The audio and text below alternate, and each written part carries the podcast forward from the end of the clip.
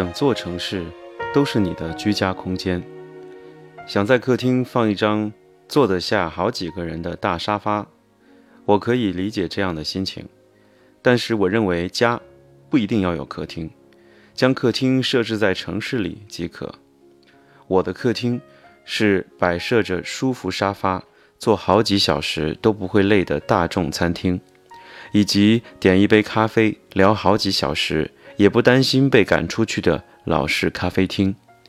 我可以理解一般人想要呼朋唤友，在家里举办火锅派对的心情，做出一道。媲美餐厅的时尚前菜，举行温馨热闹的家庭聚会。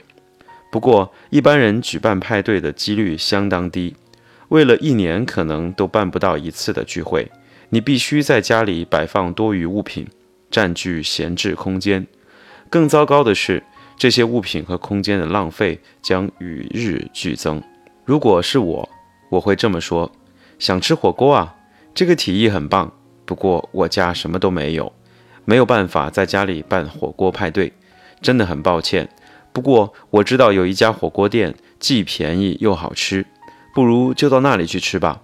到时候若觉得喝得不过瘾，再来我家继续摊吧。